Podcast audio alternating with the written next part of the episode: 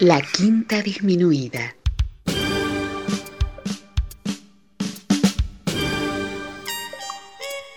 Jazz desde la ciudad más cercana al cielo.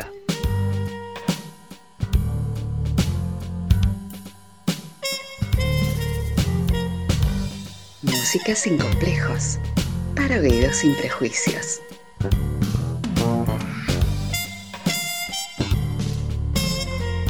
Una producción de Nicolás Peña.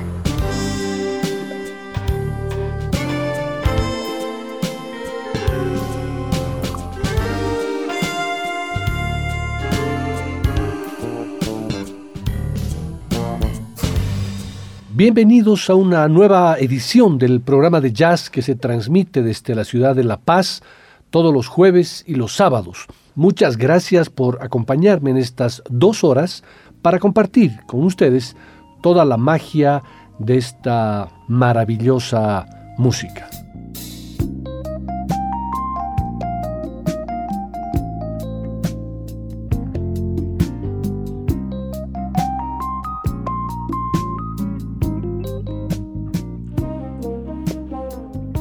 Para la sesión de hoy quiero compartir con ustedes un estilo que no ha sido muy frecuente en la quinta disminuida.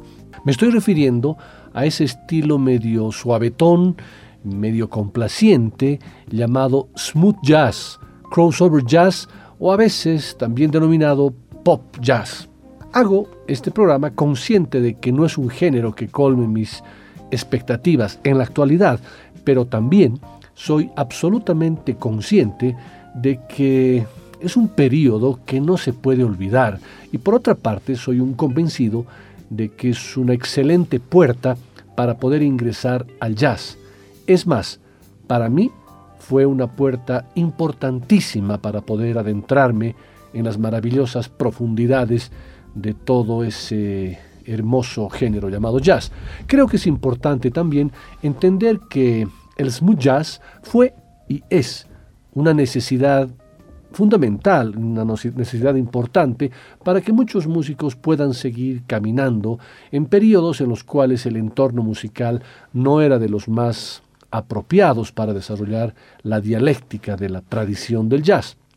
Con esa explicación, que no es ninguna justificación, les doy algunos parámetros y de las características más bien y las cotas que me autoimpuse en el programa de hoy. Primero, Solamente abarcaré 10 años en la elección de los músicos y los temas que serán parte de esta sesión, entre los años 1976 y 1986, a pesar de que este estilo puede tener inicios anteriores y está presente incluso en la actualidad.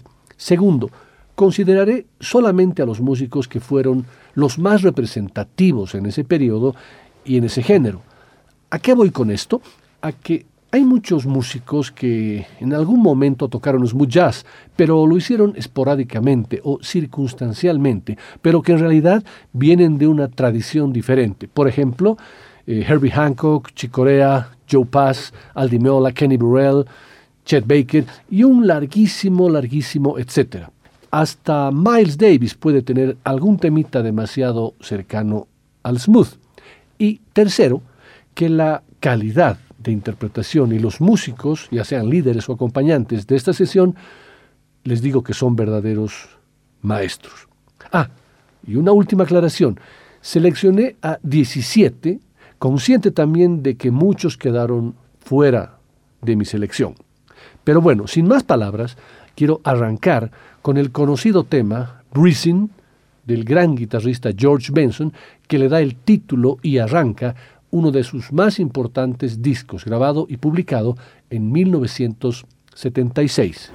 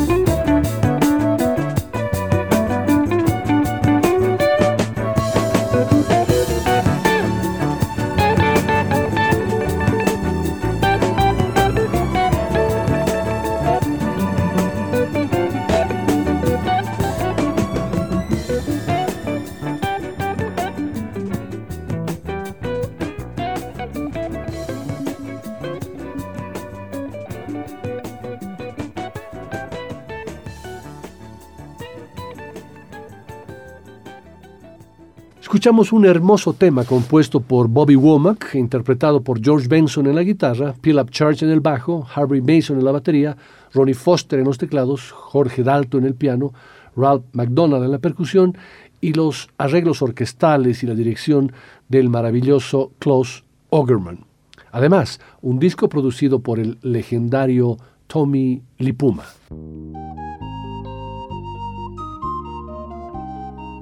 Vamos a continuar con uno de los más formidables equipos de músicos profesionales de los años 60 y 70, con grabaciones propias y como músicos de sesión para otros artistas, y consagrados como conjunto eminentemente instrumental en los años 70. Su amplia discografía de 1961 a 1969, así como las recopilaciones aparecidas en los 70, procedentes de esta primera época en la que se llamaban The Jazz Crusaders, en 1971 inician su carrera más personal con el nombre únicamente de The Crusaders, formando el grupo Joe Sample en los teclados, Wilton Felder en el saxo y el bajo, Wayne Henderson en el trombón, Nesbert Sticks Hooper en la percusión y el único blanco del grupo, Larry Carlton, en la guitarra. Su discografía alcanza una gran brillantez dentro de un jazz con elementos de funk, rock y soul, pero con pautas de absoluta libertad y esquemas clásicos alejados de vanguardismos a ultranza. Se da la circunstancia de que no hace mucho han fallecido tres de los componentes más destacados de, Crusaders. En abril de 2014 lo hacía el trombonista Wayne Henderson, en septiembre del 2014 el pianista Joe Sample y el 27 de septiembre del 2015 el saxofonista Wilton Felder podríamos decir que es el cierre simbólico de toda una era para los aficionados al jazz contemporáneo y sobre todo el smooth jazz. Los recordamos con el tema titulado The Way We Was del álbum de 1976 Free as the Wind.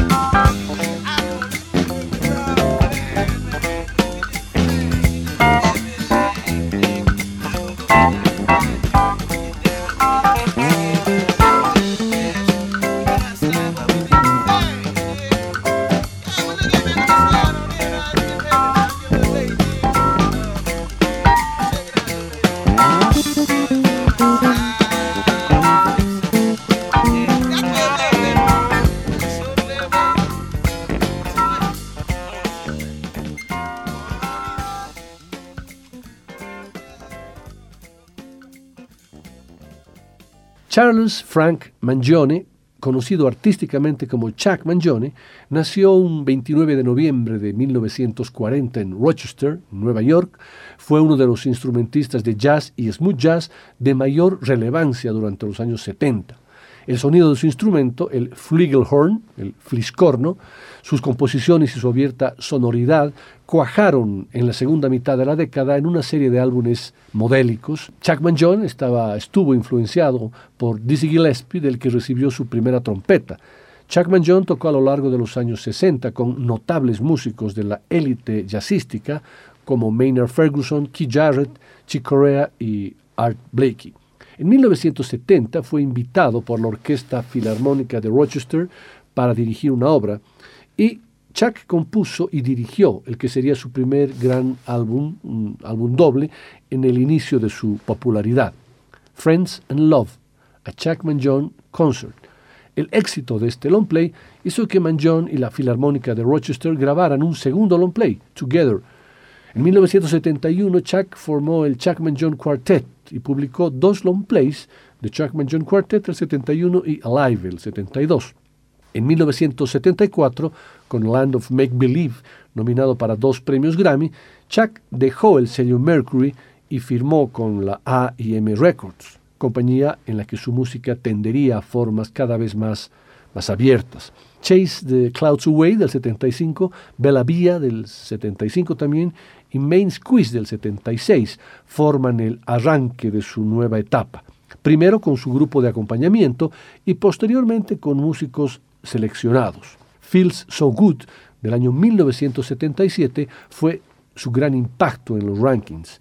La canción que le da el nombre al disco es un clásico instantáneo, como dicen los, los americanos, y seguramente para los amantes del smooth jazz les dé una muy buena dosis de recuerdos.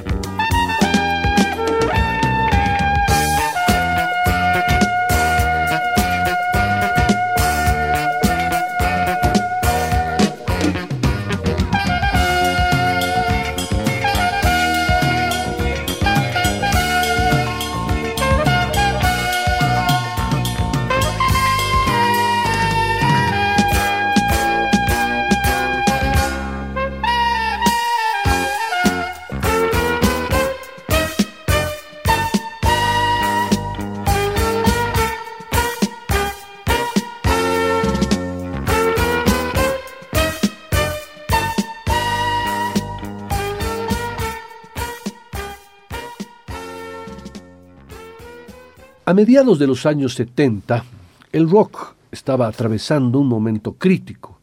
El rock progresivo, que era la locomotora de esos años, había llegado a un punto límite, en el cual los grupos habían eh, llegado a cotas muy elevadas. Se puede decir que eran casi improducibles, muy complejos de ser producidos. El altísimo nivel de sofisticación, contrariamente a lo que le pasó al jazz, fue su espada de Damocles, que acabó clavándose sin piedad, dando paso al quiebre que dio origen al punk. En ese contexto, la fusión jazz rock también se vio en dificultades y dio un giro en el cual se empezó a desarrollar el estilo denominado como crossover, smooth jazz o como les decía, inclusive jazz pop, pop jazz. Este es un estilo que surge a mediados de los años 70 como parte del jazz fusión, pero ya no influido por el rock, sino por el rhythm and blues y el pop. Pero para no confundirnos, eh, es bueno simplificar los conceptos. A ver, jazz rock es la fuerza del rock mezclada con la complejidad técnica e improvisación del jazz. Smooth jazz es una mezcla de jazz, pop, rhythm and blues, rock suave e incluso músicas del mundo.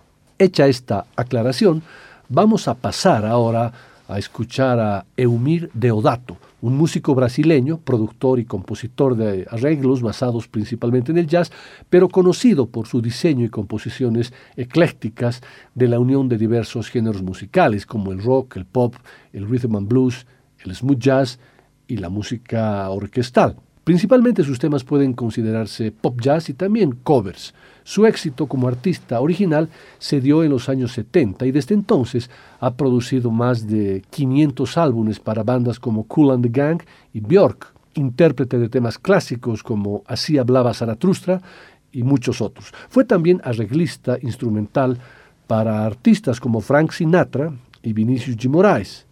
Vamos a escuchar su toque en el Fender Rhodes en el tema Love Island, que le da el título a su álbum del año 1978, en el que participan dos importantes guitarristas, Larry Carlton en la guitarra rítmica y George Benson en el solo de guitarra.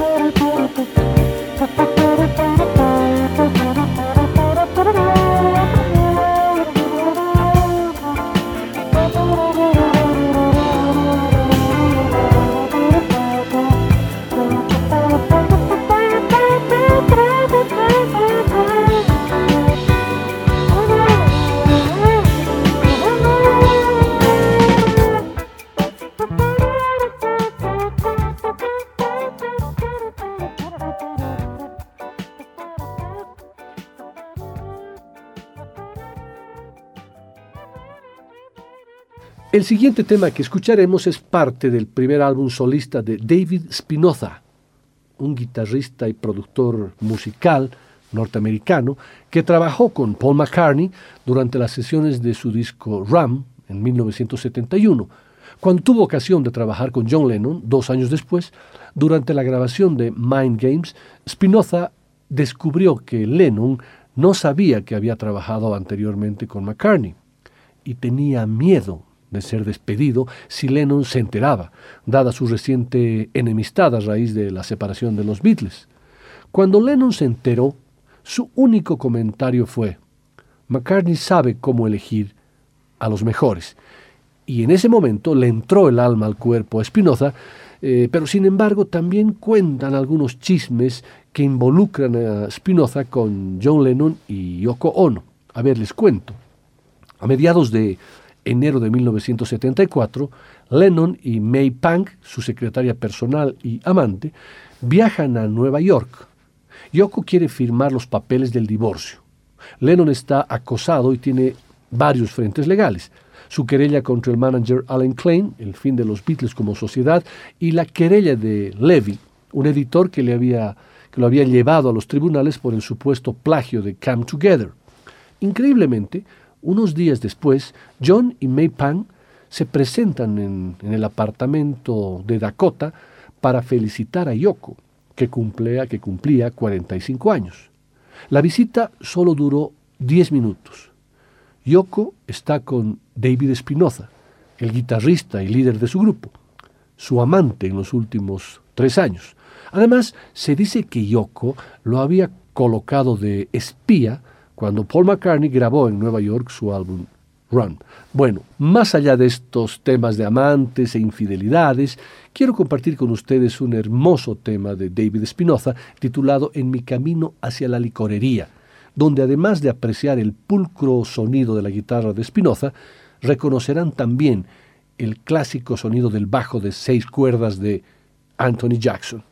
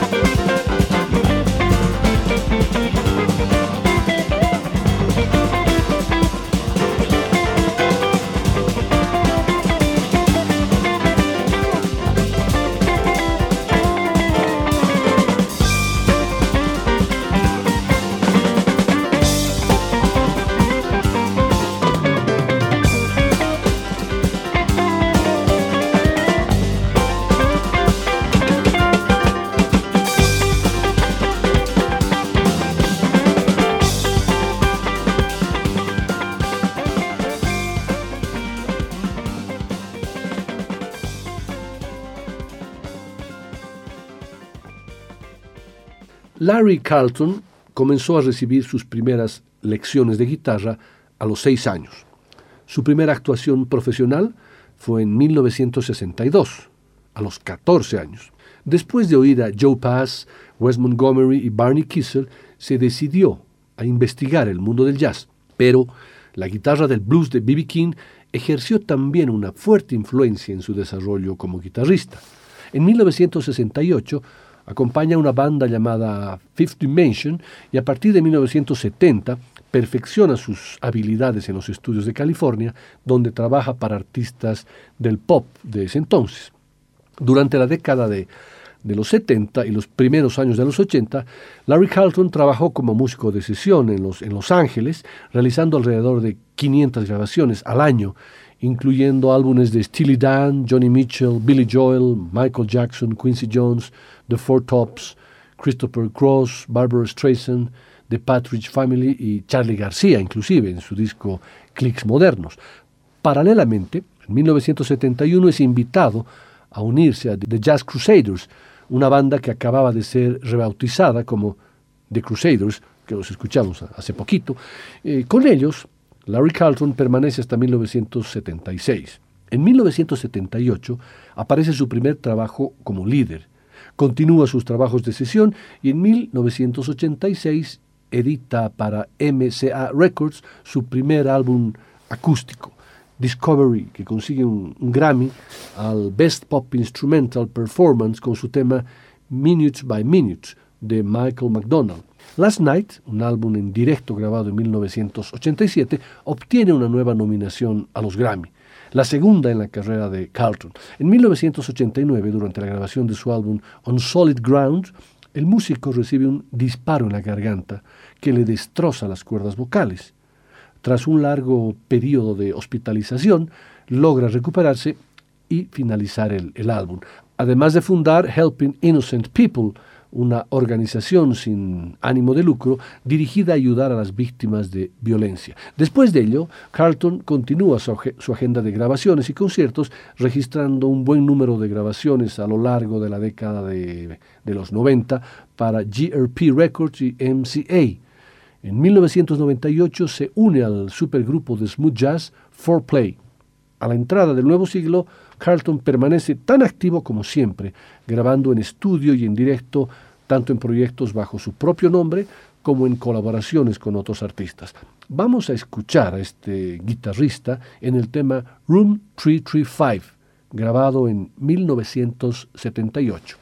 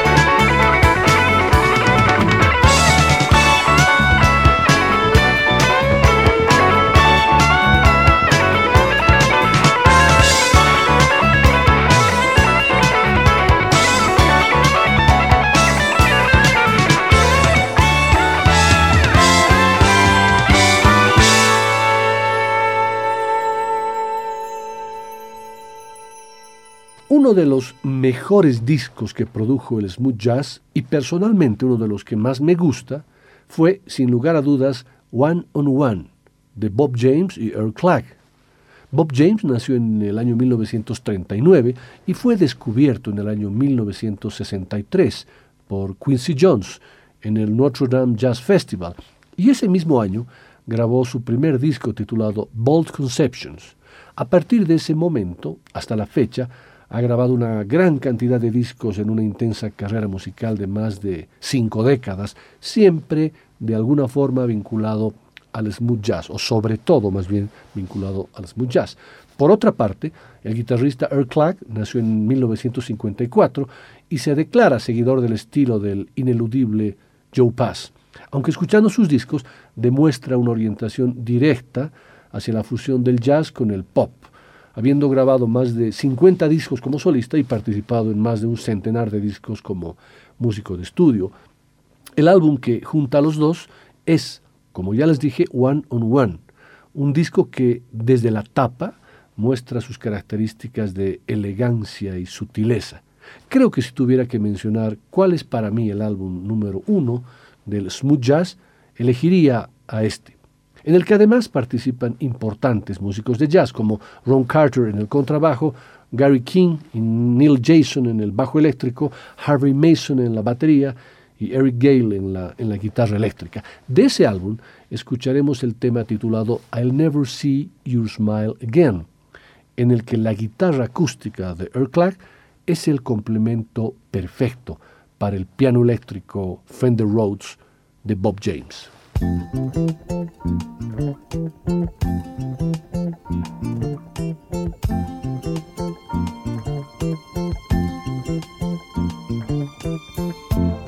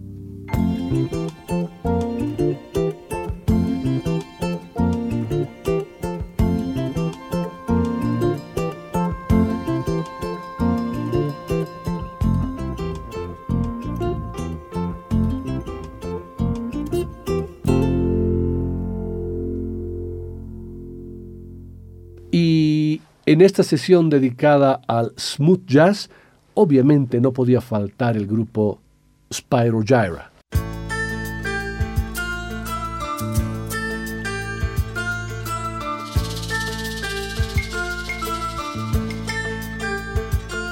Corría el año 1974. Eran tiempos en que la música popular de los Estados Unidos estaba regida por la comercialización de bandas de rock, la renovación del soul y cuando comenzaban a fluir las melodías y los ritmos bailables del naciente disco, la música disco. Mientras ello acontecía, en la escena del jazz se gestaba un cambio. El lenguaje de este género musical se enriquecía con la ampliación del rango estilístico y del concepto rítmico, la amplificación y los instrumentos electrónicos. Se fraguaba entonces lo que más tarde se daría en etiquetar como smooth jazz. Como les dije, este nuevo sonido no ejercería en la corriente principal del jazz una influencia determinante, comparable a las revoluciones que le precedieron, el bebop, el cool o el free jazz. Sin embargo, las mezclas y síntesis con otras texturas y ritmos, principalmente el pop, el soul y el, y el rhythm and blues, crearon nuevas atmósferas musicales que conquistaron a nuevos y amplios auditorios. El epicentro de este impulso, de este impulso renovador, de alguna forma, fue Nueva York. No lejos de ahí, en la ciudad de Buffalo, brotaba un original proyecto que poco después establecería un nuevo concepto del jazz contemporáneo. Buffalo era por esos días un pequeño Chicago. El ambiente artístico local crecía con las presentaciones en vivo de grupos de blues, soul, jazz y rock. Las noches de los martes, en el local Jack Daniels, un club citadino, tocaba una floreciente banda que combinaba el jazz con la música pop. La cálida sonoridad del saxo alto y los solos de teclado, acompañados por la línea del bajo eléctrico y la batería, restallaban el ambiente, dominado por el humo por el humo del cigarrillo y el tintineo de las copas. La agrupación estaba liderada por dos jóvenes neoyorquinos, el saxofonista Jack Beckenstein y el pianista Jeremy Wall. Beckenstein había nacido en Brooklyn en 1951. Cuando sucedió el reencuentro entre Beckstein y Wall, comenzaron a tocar un repertorio que incluía éxitos de blues y rhythm and blues en pequeños clubs de la ciudad. A la vez, comenzaron a crear un estilo nuevo, una noche, en el escenario del Jack Daniels, comenzaron a interpretar música instrumental, improvisando sobre la base de temas de Heart, Wind and Fire, Marvin Gaye, Weather Report y Miles Davis. Su sonido era una amalgama de ritmos tradicionales, tonadas de RB y largos solos. Este sería el principio de una fascinante aventura musical que acabaría llamándose Spyro Gyra, grupo con el que cerraremos esta primera parte del programa con el tema Song for Lorraine.